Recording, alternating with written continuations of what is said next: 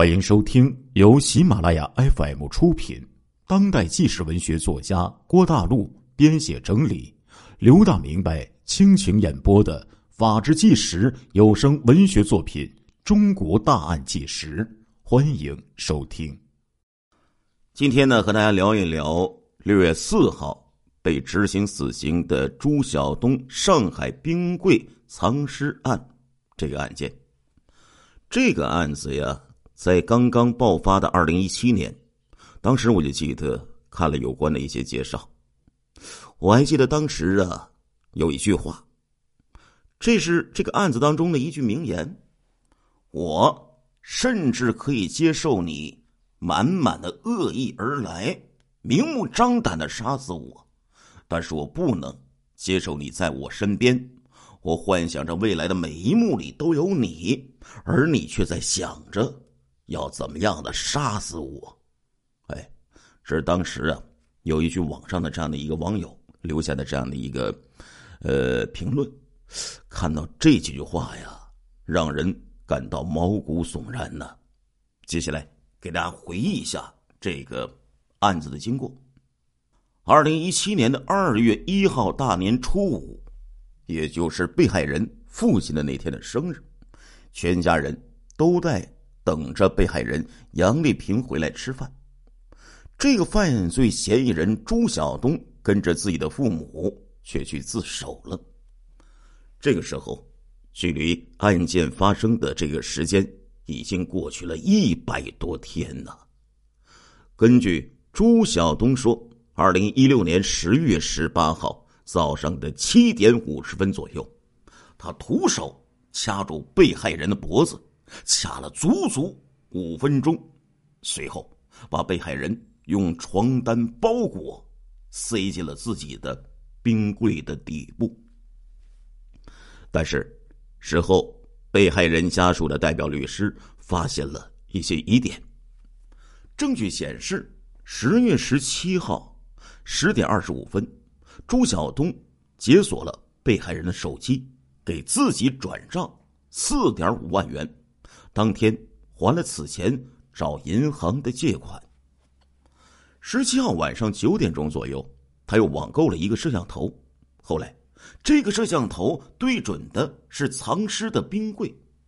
据称啊，这个摄像头的功能很强大，一旦侦查到有人靠近冰柜，就会通过手机进行提醒。所以呢，我们有理由相信。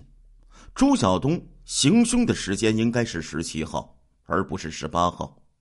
就当他记错了，一个平常人家冰柜是哪里找来的呢？再把时间往前推，九月二十二号，朱晓东买了一台冰柜，放在他家的阳台上。他的家呀，只有三十多平方米，而当时他说买冰柜的这个原因呢？是因为家里养了一些冷血的宠物，要冰冻老鼠。事后，警方在勘查的时候，发现被害人的尸体之上摆着各种宠物的冰冻的食物。被害人消失了这么久，朱晓东还用被害人的手机与家属联系。那被害人的社会关系呢？不上班，就没有人找吗？咱们再把时间往前推，以朱晓东供述的为准，案发前的四天，十月十四号，被害人离职。生前呢，被害人是上海的一家学校的老师，老师不可能说离职就走啊。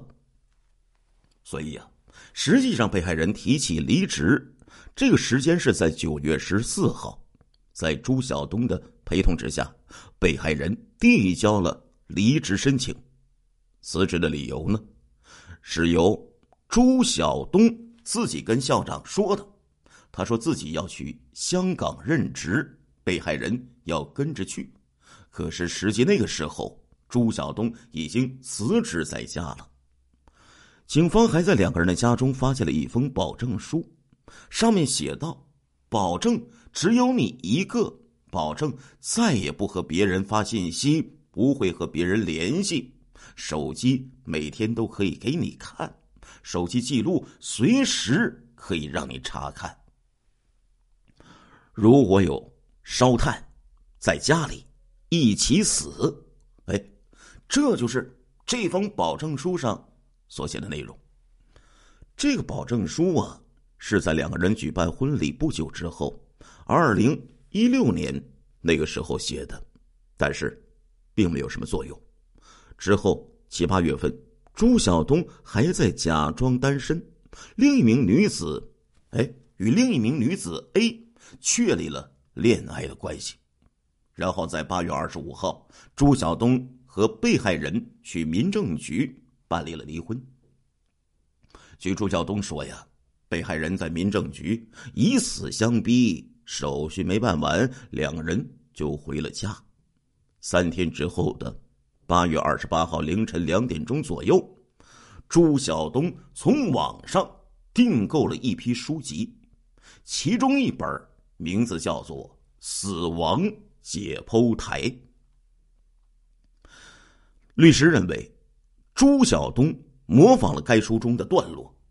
进行了犯罪，其中书中有一段文字是讲到这个藏尸的，大意思说呀，将尸体深度的急冻之后啊，迅速的放在热的地方，尸体的组织全部都会损坏，无法查明死亡的时间。当时，这个被害人家属的代表律师啊，就表示说，朱晓东很可能。是想要这样冷冻之后，在夏天再进行抛尸。但是，朱晓东说，书是被害人自己买的，自己没有看书的习惯。最后，法庭也认为啊，书中的内容不能作为证据。所有朱晓东的活动轨迹全部都梳理了下来。那各位老铁，你觉得？真的是因为偶然的争吵，想让受害者闭嘴的激情杀人吗？还是一个有预谋的案件呢？历时三个月呀，看起来一切如旧。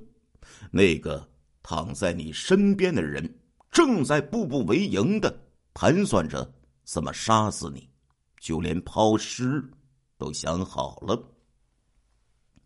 二零一七年的四月十六号。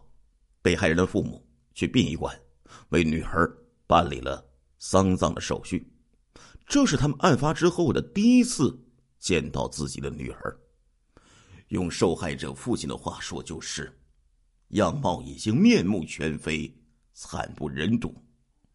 当时，这个殡仪馆的装殓师也表示说，死者的肌肤完全受损，一碰就会脱落。不要说塑性，想要把被害人恢复成平躺的状态，都已经是不可能的事情了。等待法院审理过程之中，被害人家属只有一个诉求：不接受任何道歉与赔偿，只要求判处朱晓东死刑。一审判决过后啊，朱晓东不服，提起了上诉。认为自己有自首悔过的情节，并且属于激情杀人，量刑过重。他的妈妈说道：“呢，我不知道，现在都说我儿子逼杨丽萍辞职。据警方说，杨丽萍是十月十四号去办的辞职，办理辞职还有个移交，说明他九月份。”就打过报告了。辞职最后的期限是十月十四号，现在看来，不知道他为什么就辞职了。说我儿子骗他辞职，但他也不是小孩子了呀。而且，周围身边那么多朋友和同事，难道没有人劝他吗？这说明这个杨丽萍脾气非常固执。这个事情确实是我儿子不对。下手了，马上报警抢救。他是害怕呀，他是个小孩子，也没有经历过什么事情。网上到处说，冰柜是他杀人后买的，但是我记得很清楚，去年十月一号，我和杨丽萍的妈妈吃饭的时候，我说两个小的买了一个冰柜，他妈妈还说那么小的地方买个冰柜干什么呢？我说我也不知道，冰柜放在阳台上面了。当时我记得报道的时候啊，这个被害人杨丽萍的家属在法庭外哭的是撕心裂肺呀。刚才大家也听到了，朱晓东的母亲为他辩解说，朱晓东还是个孩子，可是就是这个三十岁的孩子，除了之前提到的那个女友 A 之外，还有第三个女人。被害人杨丽萍。遇害后的一周，朱晓通带着第三个女人就去韩国旅行了。被害人遇害后的两个月，他约了那个 A 姓女性外出开房，所有花的钱呢，全都是被害人杨丽萍的钱。到朱晓东自首的时候，他已经通过转账透支。被害人的信用卡的方式获得了人民币将近十五万元进行挥霍，甚至呢是被害人的身份证，哎，用他老婆的身份证与这些女人去开房，这是悔过吗？各位老铁，我不想说什么受害人有罪论，但是我想聊一聊啊，他们两个在一起的整个过程。两个人呢是在二零一三年认识的，相识之后没多久呢，朱晓东就消失了。再次出现的时候，他告诉被害人自己得了脑瘤，治不好了，所以呢去了西藏，住在雪山脚下，喝雪水，吃野兔。后来他到医院复查的时候，发现呢病呢已经痊愈了，所以病就好了。他才有勇气呢，去追求被害人。对于这种中学生都不会相信的话，被害人杨丽萍居然深信不疑。二零一三年九月，两人确定了恋爱关系。其实，被害人杨丽萍的家人呢，对朱晓东并不满意。直到两个人谈婚论嫁的时候，被害人父母呢，才第一次见到朱晓东的本人。但是看着自己的女儿喜欢呢，父母呢也没有太多的阻拦。二零一五年的最后一天，朱晓东和被害人去民政局就领了结婚证。半年之后，两个人举办了简单的婚礼，简单到连婚纱都没有穿。不仅是被害人哎嫁了委屈。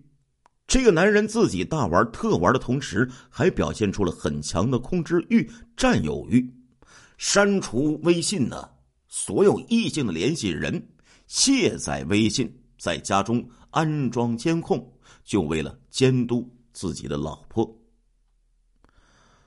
再结合事发之前朱晓东的活动轨迹呀，其实被害人真的有很多次的机会可以离开朱晓东，可是他并没有。这个受害人呢，可能是因为自己的生活过于平静了，遇见这样的一个男人会觉得很酷，然后越陷越深。但是，你怎么就这么肯定他的特别是酷，而不是常人不能理解的存在呢？其实啊，各位老铁呀，这种恶魔恋人呢并不少见。怎么说呢？有些人呢，他存在的目的呢。就是扮演你人生的障碍。有人说过呀，路见不平，绕道而行。不管你有多喜欢，当对方有一些过于极端的状态的时候，奉劝各位呀，都请你一定要看好啊。各位老铁们选择的时候一定要看好太过极度的占有啊那不是爱呀。我相信呢这个世界上有美好的爱情只是各位老铁得明白有些人的爱呀是会爱到将你挫骨扬灰的呀。